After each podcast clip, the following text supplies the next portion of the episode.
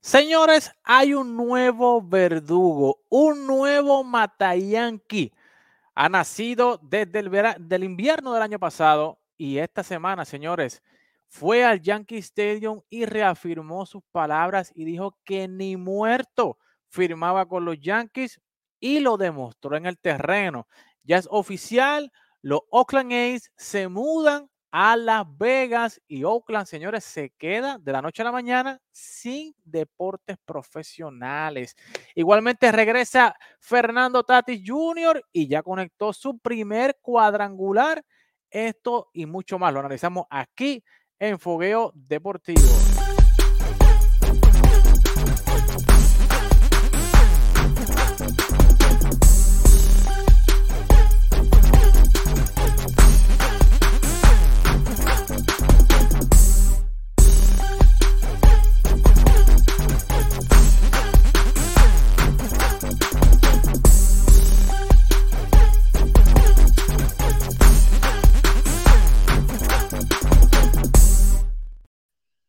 Saludos amigas y amigos fanáticos y bienvenidos a una nueva edición más de Fogueo Deportivo, el programa de análisis y comentarios del loco mundo del béisbol de las grandes ligas. Señores, y esta semana, señores, señores, se ha botado la bola con información de lo que está pasando en este mundo loco de las grandes ligas, señores, donde, señores, Vladimir Guerrero se reafirmó, fue y bailó en la casa del trompo. Habló, pero lo demostró en el parque. Igualmente, ya es oficial, los Oakland A's se mudan de Oakland para Las Vegas, señores, y se formó tremendo salpa afuera entre la alcaldesa de Oakland, el Ron Manfred y un par de gente. Vamos a discutir eso y las implicaciones. Y óigame, ¿qué tiene que hacer ahora el equipo de A's cuando se muden a Las Vegas? Porque no pueden seguir siendo el equipo sotanero, el que no invierte.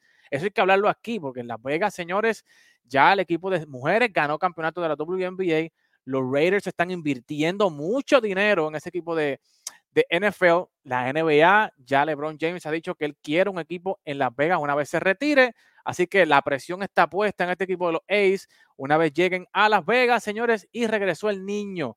Luego de más de 500 días sin pisar un terreno de grandes ligas, regresó, señores, entre abucheos, aplausos, pero ya, ya metió la primera galleta en grandes ligas, Fernando Tati Jr. Así que Vamos a hablar de todo eso, así que le damos la bienvenida a Nemesis. Nemesis, ¿qué está pasando? Está sufriendo con Boston, pero los Mets están ahí, ahí, aunque, eh, aunque Scherzer, yo no sé, lo suspendieron porque como que se quedaban los dedos pegaditos ahí con Rossin, no sé, dime, ¿qué está pasando? Sí, ese árbitro está medio raro, pues ese árbitro ha votado ya este, a 5 a 4 pitchers ya por la misma cosa. Yo creo que, que el de las manos pegajosas es él. Este, pero sí, estamos al revés esta temporada. Yo siempre sufro con los Mets y ganó con los rezos, así que esta temporada estamos, estamos al revés, se invirtieron las cosas. Sí, Pero es parte de. Y obviamente tenemos a Elder, que sigue detrás de los Astros de Houston, señores, que le barrieron una serie a los eh, Bravos de Atlanta y Elder está gozando. Dímelo, Elder, ¿qué está pasando? Saludos muchachos, saludos Nemesis, saludos Eddie, saludos a todos los que están con nosotros, ¿verdad? Aquí viendo, viendo todos los lunes. Este, pues sí, mano, gozando con los Astros eh, ¿verdad? Venían dando otras pies, pero esa, esa serie les devuelve la confianza y, y ¿verdad? Es un, es un, buen paso, ¿verdad? Para lo que falta de temporada. Así que nada, contento y tú sabes, aquí dándole lo que nos gusta, el béisbol y, y el deporte. Así que vamos para encima. Definitivamente, señores, y vamos al grano. Vamos a darle un saludito a, a, a JR, que está con nosotros por ahí desde YouTube. Señores, JR, espero que estén bien, estén mejorando de salud, estamos orando mucho por ti, al igual que por Héctor Igualmente, un saludito a Yoxan Vega, que, óyeme, Yoxan, tengo que llamarte, tengo que llamarte, lo tengo ahí para, vamos a si la semana que viene cuadramos algo para hablar de los Red Sox, a ver cómo le van a esta serie con los Orioles, a ver si eh, ya es tiempo de, no sé, de apretar el botón del pánico en la ciudad de Boston. Pero vamos a hablar rápido, señores, del nuevo verdugo que ha nacido y es eh, nada más y nada menos que Vladimir Guerrero Jr., señores, quien en la pasada, el pasado invierno, en una entrevista con la personalidad del doctor Nastra en la República Dominicana, hizo unas expresiones donde dijo que él, que él le gustaba, que él le encantaba jugar en Nueva York, pero era para ganarle a los Yankees y que, mire, ni muerto firmaba con los Yankees. Incluso Nemesis Elder, él dijo que si los Yankees le ofrecen un billón de dólares, él no firmaría con los Yankees, porque es algo personal. Óigame, y esta semana, fin de semana, los Toronto Blue Jays fueron por primera, fueron al Yankee Stadium por primera vez desde que él hizo estas expresiones. Y obviamente los periodistas de Nueva York le preguntaron que si él se reafirmaba en esas expresiones y él dijo que sí, que él se reafirmaba y ahí lo vemos dando una galleta en ese juego. Y, señores, dijo que no firmaba, que no iba a firmar con los Yankees nunca en su vida y lo puso en el terreno de juego, tú sabes, y mucha gente se ha puesto a, analizar, ¿verdad? Si es correcto, si no es correcto lo que hizo. Pero te pregunto, Némesis, ¿hizo lo correcto Vladimir Guerrero Jr. en ir allí al Yankee Stadium y como que, o sea, braviar y reafirmar lo que él dijo en República Dominicana? Porque hasta los mismos comentaristas dominicanos le cayeron arriba cuando él inicialmente hizo esas, eh, declaraciones. Eh, de que él no firmaría con los Yankees. Y muchos dominicanos le dijo, no te cierres las puertas con este equipo, que este equipo tiene dinero. Pero él fue allí a la casa del trompo y lo dijo nuevamente, que él jamás en la vida firmaría con los Yankees. ¿Tú crees que hizo lo correcto, Nemesis? Bueno, o sea, si él lo siente, yo no le problema. Eh, yo creo que siempre le aplaudimos a, los jugadores cuando dicen, no, yo desde chiquito quiero jugar con tal, con tal equipo y, me, y, lo he soñado pero si él siente en su corazón que no quiere jugar con los Yankees, eh, pues que no juegue con los Yankees. Total, él es uno de esos jugadores que cualquier equipo le va a ofrecer. O sea, eso también que dijeron los periodistas dominicanos, pues se entiende, ¿no? Pero los Yankees son un equipo eh, ganador, es un equipo que exige, es un equipo que, paga cuando, cuando quiere pagar, pero al final del día, eh, él es uno de esos jugadores que cualquier equipo le ofrecería, ya sea para jugar primera, ya sea para DH, o sea, es uno de esos tipos que cualquier equipo estaría más que bien para ofrecerle. Así que yo no creo que él, o sea, no es como si la única opción fueran los Yankees. Él va a estar bien y si no quiere jugar con los Yankees, pues, o sea, a mí me alegra mucho eso. O sea, a mí eso no, no, me molesta en lo absoluto. De hecho, eh, lo dije de broma y, lo repito para que la gente lo, lo, lo escuche. Yo, yo sería bastante divertido que él juegue con los Rexon, ¿no? Entonces que ese, ese odio interno que él siente contra los Yankees, pues lo pueda canalizar de una manera más bonita y directa. Definitivo, o sea, y, óyeme, y los Rexon ya tienen a un mata Yankee que es Rafa Devers, ¿verdad? Que, que, es un mata Yankee y que todo el mundo, ¿verdad? Sabe que él tiene buenos números contra los Yankees, pero Elder, te pregunto en cuestión del negocio, ¿tú sabes, ¿tú crees que esto le puede afectar, estas expresiones le pueden afectar a Vladimir Guerrero Jr. en una eventualidad? si él no firma una extensión con Toronto, que esté pisando la agencia libre, o sea, ¿le pudiera afectar esto al futuro en la agencia libre de Vladimir Guerrero Jr., estas expresiones contra los Yankees? Bueno, eh, hay que verlo, ¿verdad? Obviamente de, dos vertientes, o sea, por dos partes. Primero, por la parte del negocio, pues yo pienso que sí le puede afectar porque pues ya tienes a, un candidato, siempre que hay un jugador libre o una estrella libre en la, en la MLB, uno de los equipos que siempre son los Yankees, o sea, es inevitable. Y obviamente es un equipo que levanta muchas pasiones, tiene una gran fanaticada, tiene mucha historia, etcétera, etcétera, etcétera.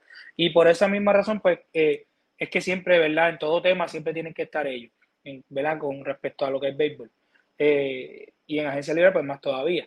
Por ese lado quizás le pueda afectar, pero obviamente sabemos que si él no, no, no, eh, por esas mismas razones que los Yankees son una franquicia muy conocida, de muchos años, muy amada por mucha gente, también es bien odiada por mucha gente. Y pues realmente este, Ken Griffey Jr. hizo lo mismo. Él dijo que él nunca jugaría con los Yankees y que antes de jugar con ellos mejor se retiraba. Este, muchos dicen, ah, nunca quedó campeón también, pero los números están ahí. Sabemos que el tipo eh, una bestia, así que. Fuera de eso. Pero sí, eh, si vemos por ese lado, pues quizás le puede afectar, pero quizás va a eliminar un equipo. Todavía tiene varios equipos que te pueden firmar. Sabemos que él tiene el talento. Y lo, lo, importante de esta roncadera y lo que me gusta de esta roncadera es que puede roncar con gusto porque eh, ha demostrado que sí, que, que, que, a los Yankees él le puede roncar. Eh, le, eh, jugaron una serie esta semana, le dio dos honrones y creo que en su carrera lleva 11 o 12 honrones contra los Yankees. O sea que tiene los números para, para, para poder hablar. Este, Obviamente, pues como te digo, es, bien complicado porque puede estar siempre las opiniones divididas, pero para mí, a mí me gusta realmente, porque primero porque tiene los números para poder roncar y segundo, eh, esto, ¿verdad? Eh, sabemos que Toronto y los Yankees están en la misma división, son rivales divisionales, y esto sí, esto, ¿verdad? Aumenta esa, esa, esa emoción que da el juego y esa rivalidad que, que siempre es bueno, ¿verdad? Siempre y cuando sea sana y no llegue a, a no cruce esa línea, ¿verdad?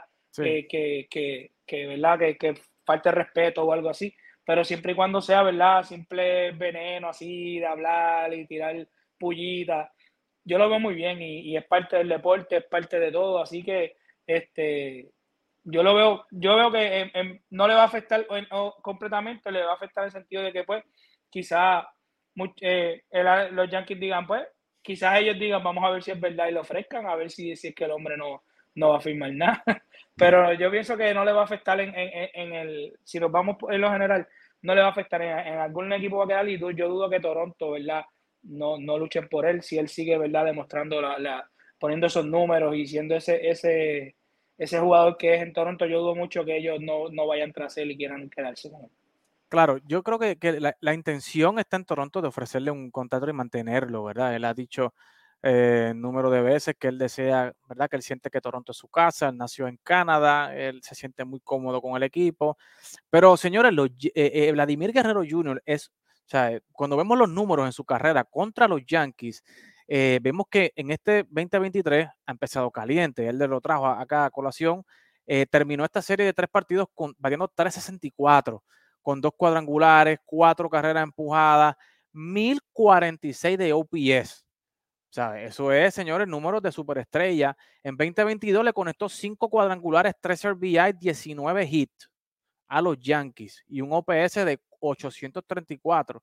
En el 2021 igualmente terminó con un número de 3.14 de promedio, 5 cuadrangulares, 9 RBIs. Eh, y en el 2020 en la pandemia le metió 3.85 de promedio, 1.107, tú sabes, realmente este hombre es un mata yankee y le gusta, ¿verdad? Eh, jugar en Yankee Stadium para, mire, callarle la boca, que las dos veces que conectó cuadrangular le mandó a callar la fanaticada del equipo de los Yankees y eso le buscó un lío, ¿verdad? Porque tuvo un pelotazo y luego pues tuvo una, un careo con, con eh, Anthony Rizzo y con el lanzador en ese momento de los Yankees, que o sea, realmente eh, esta, esta historia, esta novela de Vladimir Guerrero Jr. con los Yankees cada vez se pone más interesante y Vladimir eh, queda todavía tres años, le quedan todavía tres años, dos años de arbitraje a Vladimir Guerrero antes de llegar a ser agente libre, así que va a ser agente libre en el 2026 si no firma extensión de contrato.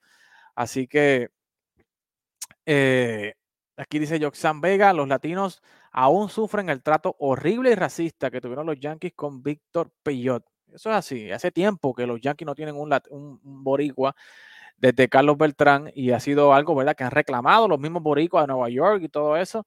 Y para parecer eh, los Yankees pues no, no han accedido, ¿verdad? O no han encontrado un boricua que quiera estar vistiendo la franela de los Yankees en este momento, pero hay que, estar, hay que mantener de cerca esta rivalidad entre los Yankees y el equipo de Toronto, especialmente con Vladimir Guerrero Jr., que en realidad pues eh, pudiera ser súper, súper interesante lo que esté pasando acá con este, eh, este muchacho Vladimir Guerrero Jr.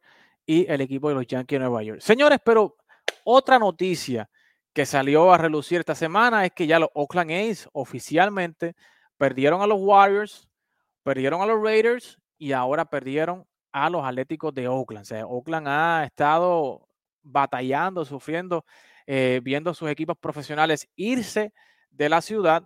Eh, y es que, ¿verdad? Esta semana ya oficialmente eh, se dio a conocer la noticia que los Oakland A's había, habían llegado a firmar un contrato para mudarse al equipo a la ciudad de Las Vegas, lo vemos ahí, donde eh, van a estar, eh, firmaron ya para comprar un, área, un terreno grande de terreno, para construir un estadio de un billón de dólares.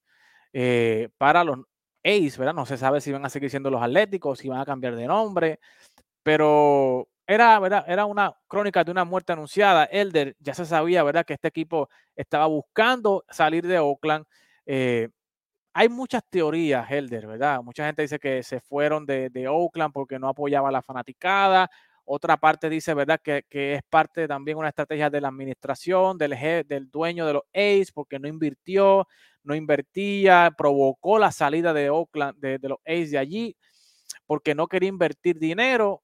Eh, Elder, ¿cuál tú crees que realmente eh, es el propósito? O sea, realmente MLB quería que el equipo se quedara en Oakland porque básicamente Ron Manfred no hizo nada. Lo que hizo fue unas expresiones de que, bueno, lo siento a los fanáticos de los A's, eh, ustedes no hicieron nada para, la ciudad no hizo nada para mantener el equipo. O sea, ¿cuál es tu opinión con relación a esto? ¿Le hace bien al negocio de MLB mudar al equipo de Oakland a, Las Vegas?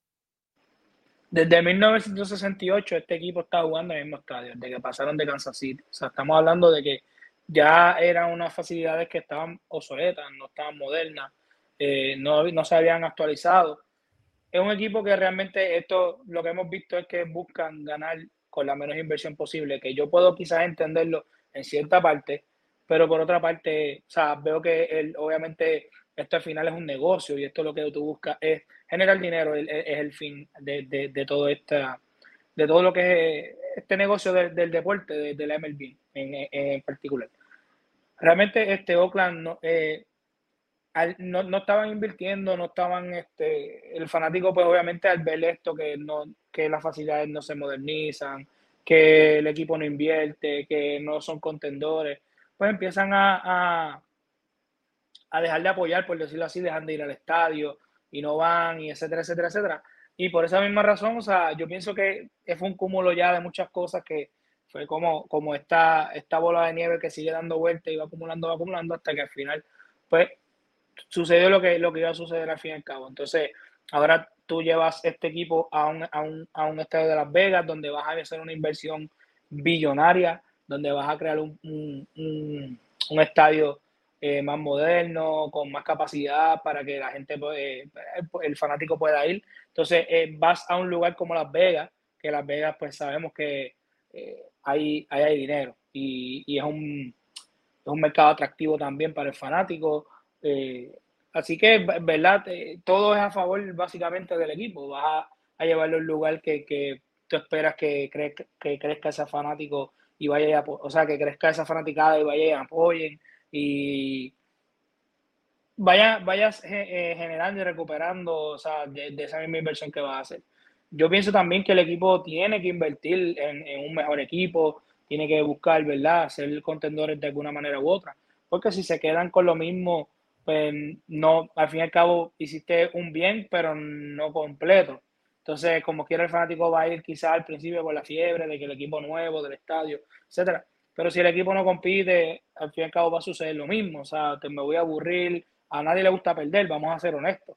Entonces, por lo menos competir, si perdemos que sea compitiendo, pero perder cogiendo pelas, pues tú sabes, y luciendo como un mal equipo, pues no, no es lo que todo el equipo quiere, no es lo que ningún equipo quiere y ninguna administración. Así que para mí es un reto también para Oakland. Ahora tienes una oportunidad de, invertir, de hacer un mejor equipo, de, hacer crecer esa franquicia y de, poner un, limpiar, ¿verdad? Quizás ese, ese, ese pensamiento de que el equipo es un equipo sotanero, un equipo del montón. Así que lo veo bien, pero veo que todavía falta para, para poder decir, ok, sí, fue buena decisión. O sea, esto es el primer paso para muchas otras cosas que el equipo tiene que hacer. Pero definitivamente a mí me gusta. Ahora todo el mundo se queja de que, ah, pero ¿por qué no hablaste? Pues, hermano, llevan un montón de años y ahora quieren negociar. Pues no, eh, tomaron la decisión y todo el mundo gritó. Pues. Pero para mí es una muy buena decisión y me gusta porque vas a traer más atractivo el deporte, vas a, expandir, ¿verdad? Un área donde quizás no, no, se ve tanto y está creciendo en el área deportiva, pues ahora vas, vas a traer ese fanático, los vas a activar. Así que eh, para mí es un win-win situation para ellos. Obviamente, siempre y cuando sigan, ¿verdad? Este, eh, abonando a lo que es este, este crecimiento.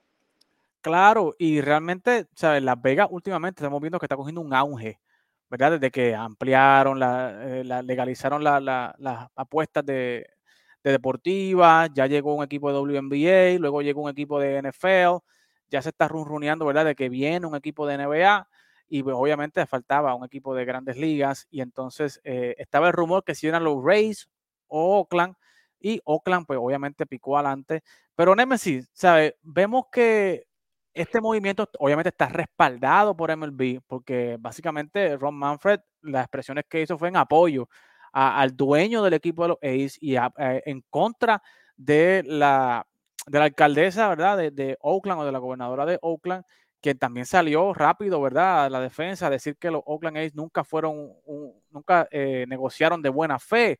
Y Reggie Jackson también, que fue un, caballo cuando estuvo en los A's, también salió a tirarle al gobierno de Oakland, tú sabes. ¿Cómo tú ves toda esta situación? O sea, ¿le hace bien? Quiero saber tu opinión eh, eh, con respecto, ¿verdad? Tú eres una fémina que le gusta el béisbol y puedes ver a veces las cosas un poquito diferentes. ¿Cómo tú ves el movimiento de, de, Oakland a Las Vegas? Y si estás de acuerdo con él desde que una vez lleguen a Las Vegas, tienen que competir, porque si tú vas a Las Vegas no es a, quedarte último y a tener la peor nómina de, grandes ligas. Bueno, eh, es un lugar donde corre dinero, así que uno esperaría que van, que van a invertir. Eh, yo lo veo bien. Yo creo que ya era hora de, un nuevo aire para este equipo. Eh, yo le cambiaría el nombre, el logo, o sea, yo haría una imagen completamente nueva, refrescante, distinta, sí, definitivo. Eh, se puede, o quizás quedarse con el mismo nombre, pero quizás cambiar los colores, algo, cambiarle la imagen de alguna manera. Pero sí, o sea, yo lo veo bien y, y personas como Rey Jackson, pues él sabe lo que pasó, ¿no? Eh, siendo parte del equipo en un momento dado, eh, sabe las carencias que tenía el equipo y eso fue hace mucho tiempo, pero aún todavía en la actualidad ese equipo sigue teniendo carencias, sigue el parque no, se ve atractivo, no le han hecho ninguna mejora para, para, el fanático que va al parque, que eso es otra cosa, ¿no? Porque hay, hay veces que, que, ok, el equipo pues no está ganando o el equipo esto lo otro, pero hay unas cosas que te atraen del estadio, a la gente le gusta ir al estadio, hay ciertos, hay ciertos estadios que tienen hasta piscina, eh, tratando ¿no? de, de, atraer al fanático. Los atléticos nunca hicieron eso, o sea, la administración de los atléticos nunca trataron de, de, hacer algo en el parque para tratar de atraer a, la, a, a la, fanaticada. Eh, vi algo que hicieron hace poco, que hicieron un reencuentro ¿no? de, del equipo de ellos, el que quedó campeón. Eso estuvo cool, eh, pero yo creo que vino a destiempo, ¿no? Porque ya, ya los rumores de que se iba a vender el equipo y eso pues ya estaban. Eh, así que yo lo veo bien. Yo todo lo que sea para mejorar la liga, para que los equipos sean más competitivos, eh, lo veo bien.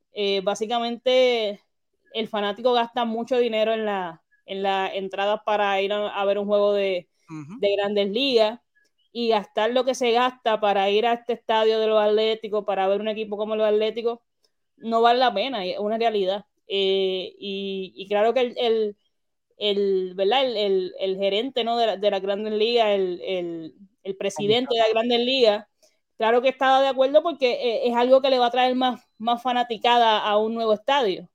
Eh, o sea, fanaticada que no estaba yendo allí en Oakland. Así que vamos a ver, yo pienso que va a ser algo, obviamente sí, se espera que, que empiecen a gastar dinero, que hagan un equipo competitivo eh, y que, ¿verdad? Sean, sean un equipo que coja un nuevo aire. Claro, y yo creo que esto para el negocio es bueno. O sea, es bueno para el negocio. Las Vegas es un lugar súper, súper eh, lucrativo para todo, ¿verdad? Para los eventos deportivos, el boxeo, eh, UFC, se ha visto, ¿verdad? Que el WNBA ha tenido éxito, NFL ha tenido éxito, eh, y obviamente cuando llegue la NBA, hemos visto ya partidos de NBA en Las Vegas, todo un éxito, eh, y obviamente llegando a un equipo de grandes ligas, pues definitivamente le añade, ¿verdad? Un atractivo súper, súper esencial para el negocio. Por esa razón, yo creo que Ron Manfred está súper de acuerdo, porque obviamente la ganancia que estaba teniendo los Atléticos en Oakland, obviamente van a aumentar cuando lleguen acá a Las Vegas. ¿verdad? Y es curioso porque este equipo de Oakland fue el que comenzó esta cuestión de la sabermétrica, de la cibermétrica, ¿verdad? De, de, si usted no ha visto la película Moneyball, se la recomiendo, súper, súper buena para que usted vea la historia, los A's, cómo esta gente revolucionaron lo que es el béisbol y establecieron lo que es el béisbol moderno ahora, ¿verdad? Que es lo que es la sabermétrica, la, estadística de avanzada y todas esas cosas. Así que, señores, si usted no dígame. Perdón, quería añadir, que te interrumpa. Que quería añadir algo antes, si no se me voy a olvidar.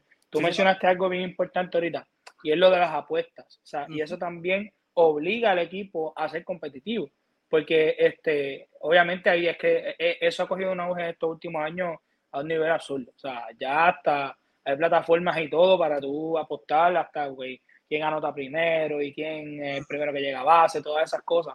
Así que el que el equipo sea, ¿verdad? Eh, vaya a Las Vegas, que es donde básicamente, ¿verdad? Eh, donde se apuesta todo el tiempo, vamos a área de casino y todo ese tipo de cosas, pues ayuda más a ese tipo de negocio, obviamente pues es más lucrativo, pero también pues el equipo necesita ser competitivo para que las apuestas, ¿verdad? Sean, yo pienso, ¿verdad? Más, más, más, más recurrentes y más, porque si sabes que vas a perder, pues yo no voy a apostar al equipo.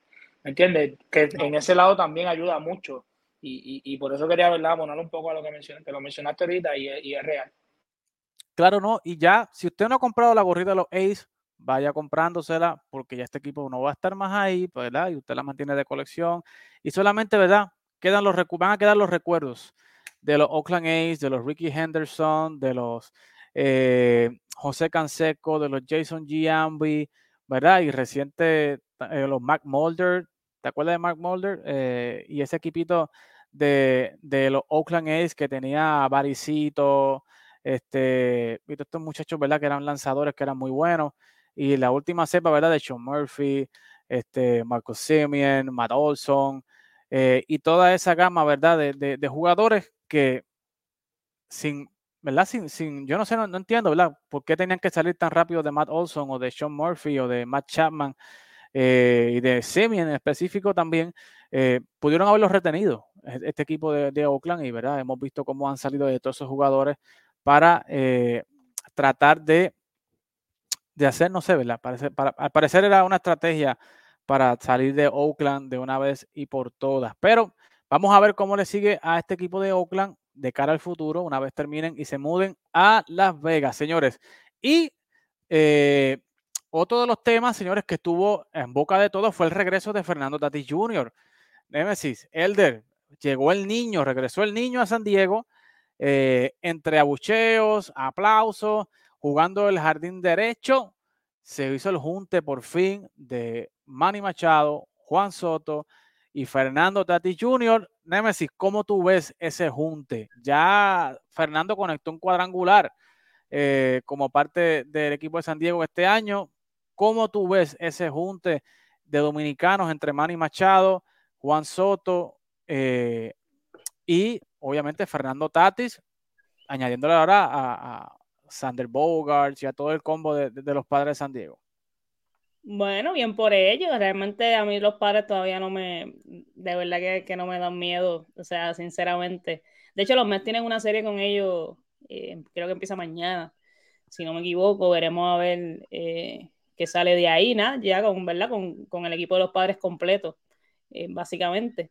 Pero, o sea, no sé, mano, todavía ellos tienen que engranar, ellos tienen que, demostrar que, que sí son ese equipo temible, porque uno, uno, lo dice de los Astros porque los Astros lo han demostrado.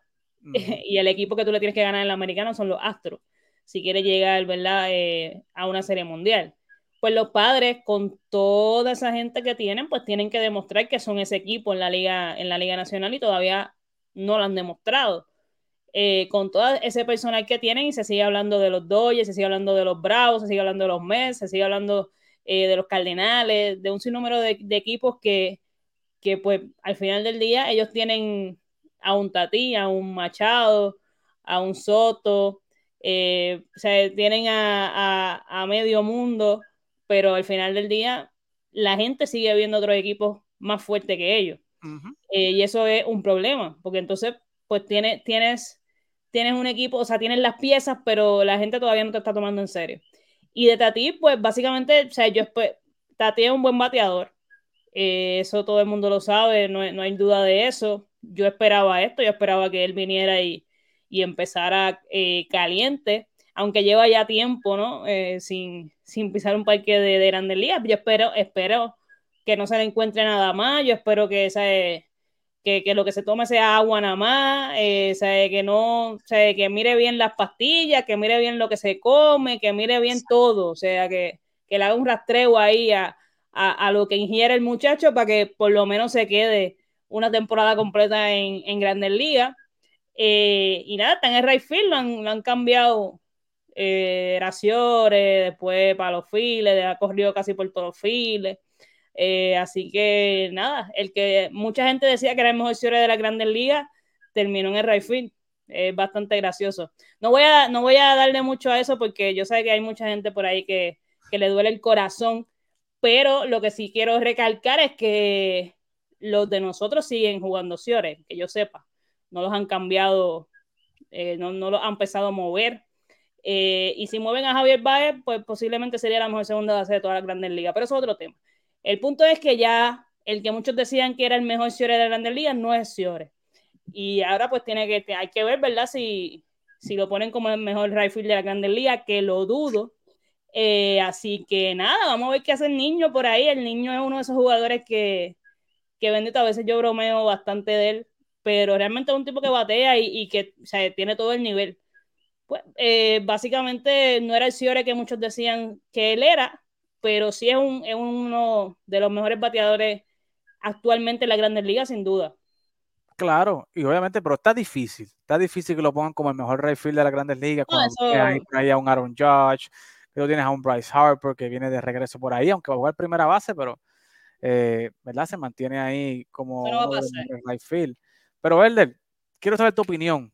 Statis llega, ¿verdad? Luego de una suspensión, luego de una lesión, le encuentran una, eh, le encuentran, ¿verdad? Positivo a sustancias ilegales y ahora por fin regresa a este equipo de los padres que mucho se rumoró que podían cambiarlo una vez cuando firmaron a Sander Bogarts, pero al parecer le encontraron un hueco en el jardín derecho y lo más importante para mí es que él ha aceptado el rol, que es lo más importante, ¿verdad? La actitud del jugador. Y obviamente con la llegada de, de, de, Tatis, los padres de San Diego se convierten obviamente en un equipo contendor a la Serie Mundial. ¿Qué te parece a ti este, la llegada de, de Sander Bogart? Eh, de Sander Bogart, no, de, Fernando Tatis Jr.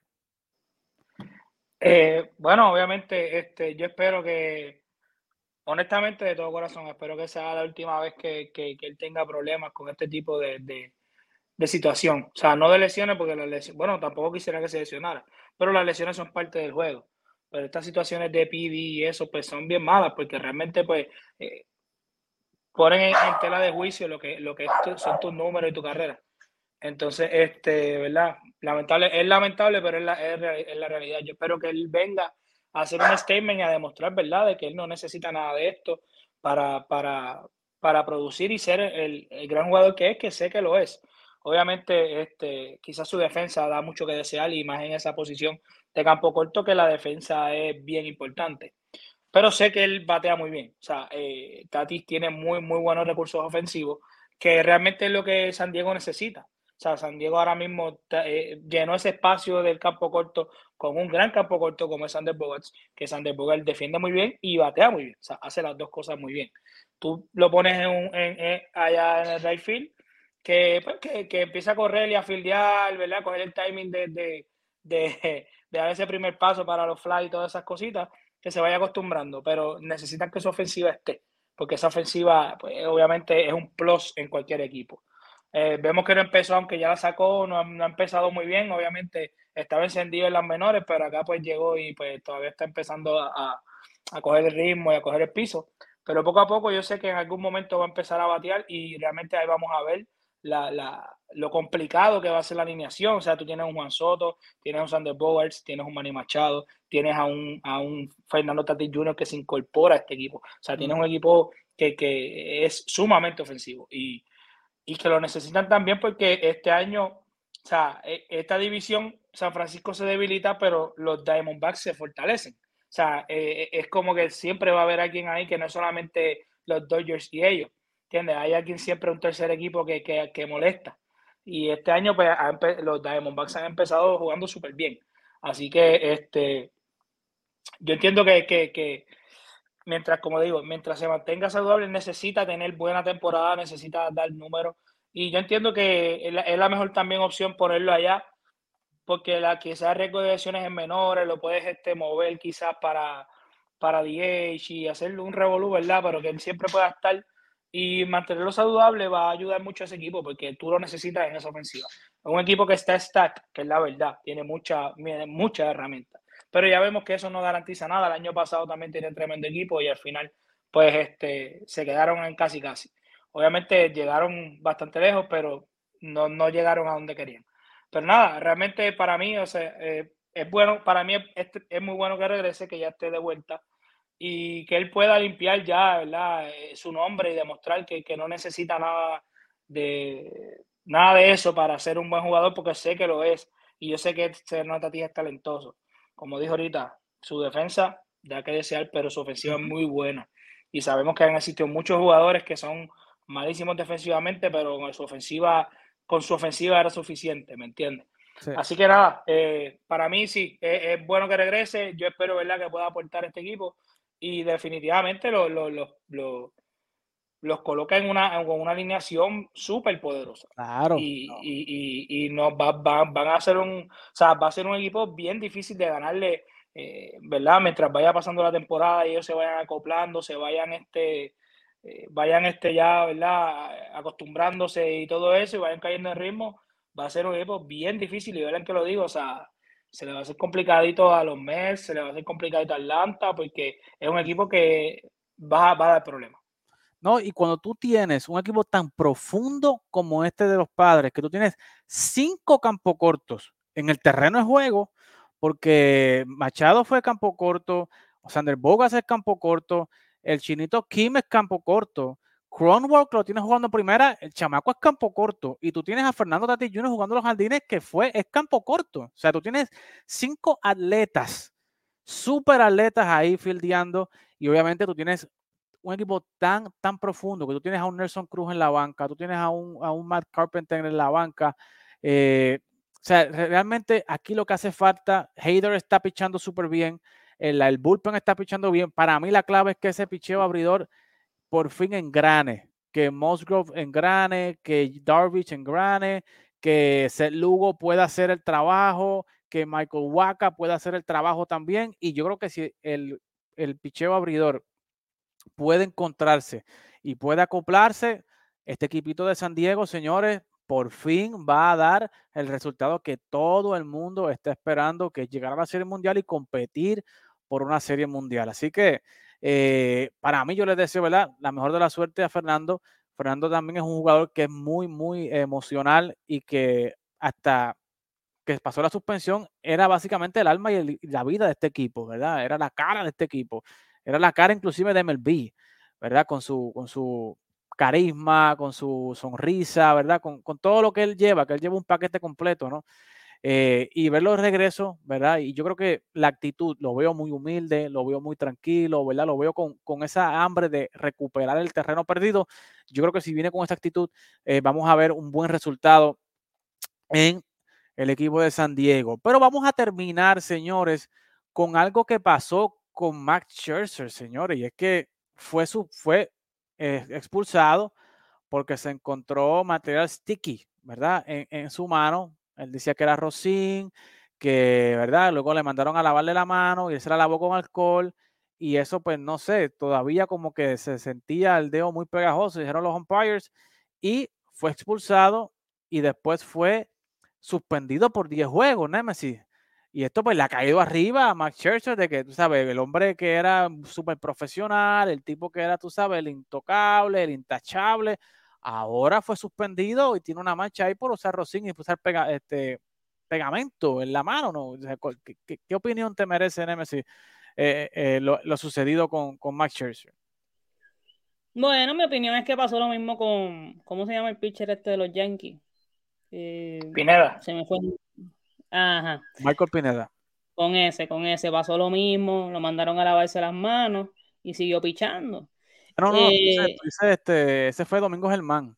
Germán. Ah, sí, Pineda eh, fue de hace tiempo que fue bien obvio que estaba en barra. Era por aquí, sí. Germán hace, hace, hace poquito lo mandaron a lavarse las manos, el árbitro le dijo, mira, yo te dije que te lavara las manos.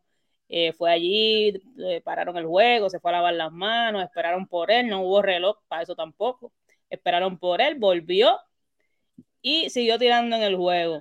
Eh, a Chelsea, pues básicamente pues lo, lo votan y no solamente lo votan del juego, lo suspenden eh, por, por 10 juegos. A mí, hasta qué punto, yo no estoy diciendo, no le estoy dando la razón a nadie, porque puede ser que también eh, Chelsea lo tenga. Chelsea no ha tenido un buen comienzo de temporada tampoco. Así que todo es posible, yo no meto mi cabeza en el fuego por nadie, pero hasta qué punto eh, se considera pegajoso algo, hasta qué punto eh, deja de serlo, hasta qué punto eh, el árbitro tiene razón. Este árbitro ya ha votado a cuatro pitchers por lo mismo, que eso también está extraño. sería bueno que investigaran eso porque es el único que lo ha hecho, el único que ha votado a... han habido cuatro, cuatro pitchers que han salido por, por, lo mismo en esta temporada. Los cuatro han sido con, por el mismo por el mismo árbitro. Por el mismo árbitro. Eh, o sea que eso, eso está, está raro. Pero eh, al parecer, pues los Yankees tienen una regla distinta para ellos, que eso son cosas que, que, pasan, ¿no? Habría que ver si, si hubiera sido Justin Verlander, habría que ver si se hubieran atrevido a sacarlo eh, pitcher así o, un call, eh, eh, un digrom. Me hubiera gustado, yo sé que, o sea, Chelsea es un caballo, nadie dice que no, pero me hubiera gustado a ver si hubieran sacado al, al Sayón. Claro, un Justin Verlander y cositas así, a ver, a ver, ¿verdad? Me, me, hubiera gustado ver qué hubiera pasado. Eh, no sé, este árbitro no, no ha lucido bien. Chelsea pues básicamente él dijo que no, no tenía nada, que era... Eso estuvo bastante raro, yo no sé, eso, estuvo bastante raro y, más raro estuvo que, que, a Germán lo dejaran pichar luego de que pasara lo mismo. Yo esperaba mínimo que lo, que ¿sabes? Eh, no puede pichar. Claro, claro. Eh, las reglas son para todo el mundo. Y por eso es que votaron al, al dirigente de, de, Minnesota, porque él, él lo dijo, él lo dijo y, y dijo la regla y el árbitro no, que sí, lo, y votó al, votó al dirigente de Minnesota, pero no votó al pitcher. Eh, así que esas son las cositas, ¿verdad? Que uno dice, pues, mano, pues, eh, suspendieron a Chelsea por 10 días y Grandes Ligas a veces yo digo que sabe, sabe lo que hace o, ciertos árbitros saben lo que hacen. Sí, pero el de lo más raro que me está a mí es que Chelsea no apela la decisión, no apela la suspensión y después la excusa que da para no apelar. ¿Sabes? Es lo, es, lo, es lo extraño que me está a mí. Porque si realmente él no tiene nada, él no usó nada, pues mire, señores, vamos a una apelación. O sea, está mi nombre en juego, están manchando mi nombre. Y más con un lanzador como Max Scherzer, tú sabes. Y él dice que él no apeló porque supuestamente el comité lo, componen varias personas de MLB y él considera que no, que no iba a ser justo. O sea, pero realmente cuando tú piensas que tú estás bien, Elder, o sea, tú te vas hasta las últimas consecuencias. O sea, y más cuando tú tienes tu orgullo de lanzador, que te están acusando de que estás usando sustancias pegajosas, tú sabes, de que estás básicamente haciendo trampa en el juego. ¿Qué te parece, Elder, toda esta situación de Chelsea y el hecho de que no haya querido apelar la, la, la, suspensión?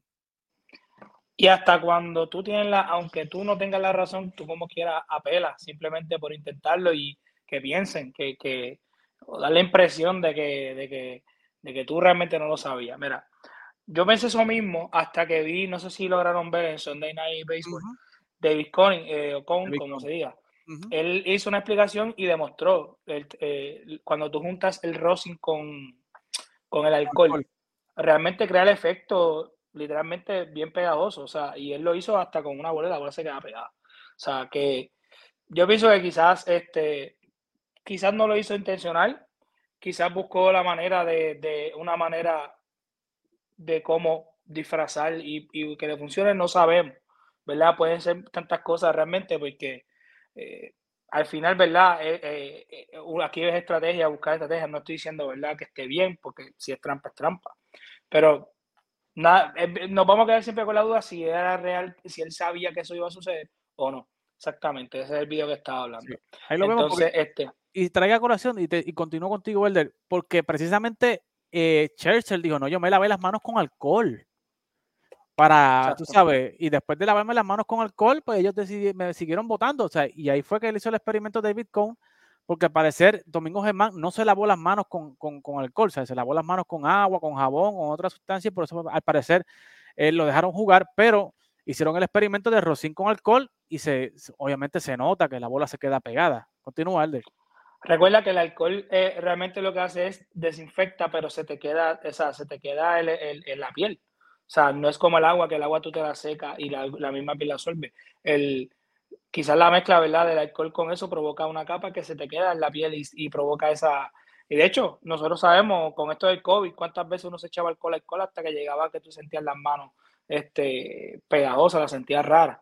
Así que este, yo pienso, ¿verdad? Que, que quizás fue mala decisión de, de, de Chelsea de hacerlo así, porque no se lavó las manos con agua, ¿verdad? Es que da tanta duda a esto que tú no sabes ni qué pensar.